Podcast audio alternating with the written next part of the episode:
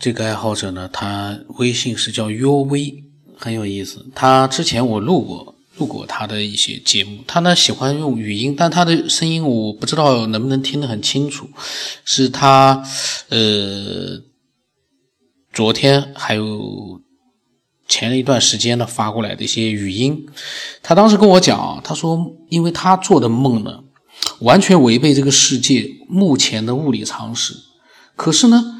呃，它却有可能在将来的某一天发生。当科学技术足够发达的时候，就可能会实现了。所以，有的时候呢，他在想，是不是梦里的他是生活在比这个世界科技更发达的世界？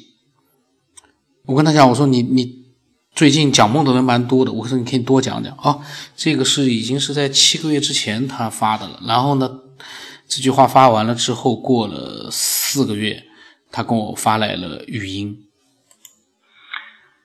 你好，我一直在听这个节目。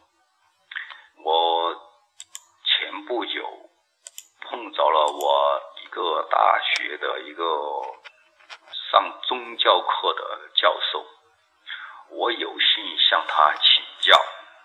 他在美国，他有个儿子在美国。所以他到美国去生活了一段时间。他回来之后，我们俩就坐在一起，我就抓紧时间向他提问。他说：“据他说，这个生这个进化论在那边好像好像不像我们这儿这么定性吧？”他。他说：“好像美国那面对这个进化论不是那么坚持吧？我理解是这样理解的。可是我就，可是我就问他，他教他是教宗教类学的那个教授嘛？他已经退休了。我想着他跟他交流嘛，可能比较真实一点。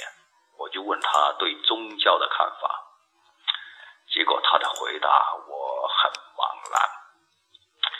他说：“宗教就是根据需要而发展起来的。”因为我也因为我也在听这个，经常听这个宗教这个上这个基督教的这个讲那个圣经的课，我也经常有空我都要听这方面的课程，我也在自己在学。结果他的这个回答确实让我很茫然。我私下里想啊，可能他也是我们这个中国人吧，可能都是这样。到了他年因为退休了，年龄比较大了，他是享乐主义的这种态度吧。可能有时候我个人私下想，是不是也是消极的原因吧？他一辈子也受过苦，也当过教授，所以他说这个宗教是根据需要而产生的，所以我就。有点无语吧，我也因为他，他在我心目中算是有文化的人吧，可能也算是这种人。他确实是个教授，大学里面的。结果他这样回答之后，我可能我不可能当众给他辩驳嘛，所以我就是只能私下里这样认为。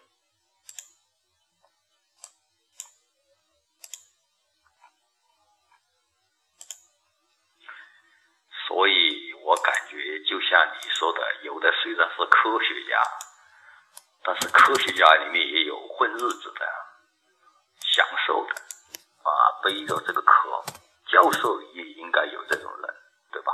我是我也是这样想，可能也是他，我就私下里把他划分到这个享乐主义了。反正他这个环境吧，看环境他。他这个语气里面和他的笑容里面，我看得出来，他是抓紧时间这个享乐了，可能也就可能我搞他的这种想法，所以说我就有点无语，也不能说他错了，因为毕竟这些事情他是教宗教学的，他都这样认为，所以说，因为我看了圣经。我看了这个，我在到现在我都还在经常听这方面的讲座和学习，我自己学圣经，我还是很尊重的。就说这种教嘛，我还是很尊重的。但是我从他的这个笑容和言谈当中，好像就是用他的话说，都是这人嘛，根据需要就产生了宗教。我一听这个话，反正 我也无语了嘛。我觉得这个每一个教啊，可能它产生嘛，肯定是有它一定的原因的。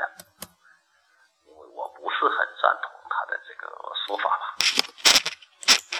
我跟他，我跟他交流了很多，我有空我会一下，把我跟他的交流跟你说一说啊。这么晚了，休息。那么这个是他两个月之前啊，三个月之前发的，因为他的一个朋友呢，呃，跟他聊天呢，呃，提到了对宗教的一个怎么说呢？可能是并不是很尊重的样这样的一个态度，所以让他觉得，诶，这个人是专门讲这个的，但是他其实私下里的态度是这样的一个面貌，有点两面性。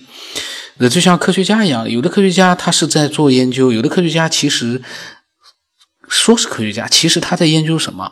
他一辈子可能也就是什么都没研究出来，发表点论文，还说不定是抄来的，就拿到了他的。这个级别拿到了他的这个高昂的工资，然后呢，呃，作为一个德高望重的，就像我们那些演员一样的，中国有很多演员啊，老老的演员，呃，德艺双馨。但是呢，他其实你想想，他演过几部片子啊？他这辈子可能就那一部片子，他的形象就是德艺双馨了。那那外国啊，香港啊，那些演员很敬业的，演了几百部、几十部、上百部的片子。你还，人家也很认真的在做这样的工作，可是呢，哎，他就是德艺双馨，其他的人呢好像就说不上是德艺双馨，这个这就是一个很奇怪的一件事情。那所以说他有这样的想法也挺有意思的。然后呢，呃，他也跟我讲了一个，就是他下面内容我还没听，呃，跟他的这个前面讲的内容是不相干的，我留到下一期去录吧。因为我不想把它的这个两个不同的内容全部混在一起，这样的话呢也不好。那如果你有你的一些想法和经历的话呢，你添加我，我的微信是 brns 八布朗森八，名字呢是九天以后。